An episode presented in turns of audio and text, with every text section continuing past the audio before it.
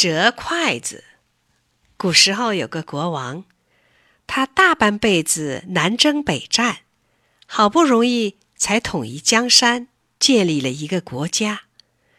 他有十个儿子，这十个儿子有的能文，有的能武，都很有本领。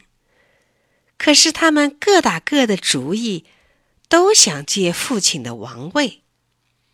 这一年。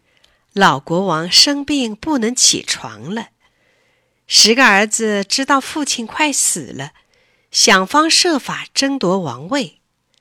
老国王考虑后事，十分担心他死后，儿子们为了争夺权力会自相残杀，引来外国的侵略。一天，老国王知道自己快不行了，就派人把十个儿子。都叫到他床前。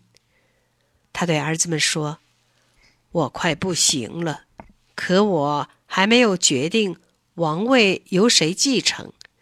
现在我想试试你们，究竟谁来接王位好？”十个儿子一听，你争我吵，都说自己最合适。老国王止住了儿子们的争吵。然后拿出一把筷子，他抽出一双，叫大儿子折断。大儿子不明白怎么一回事，接到手里轻轻一折，筷子断了。老国王问：“这一双筷子，你们都能折断吗？”儿子们回答说：“这有谁折不断呀？”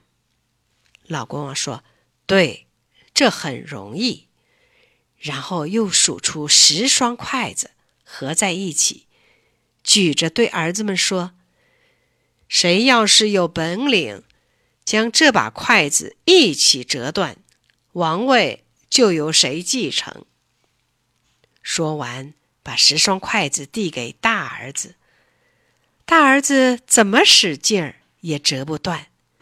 国王再让二儿子折。还是折不断，让三儿子折也折不断。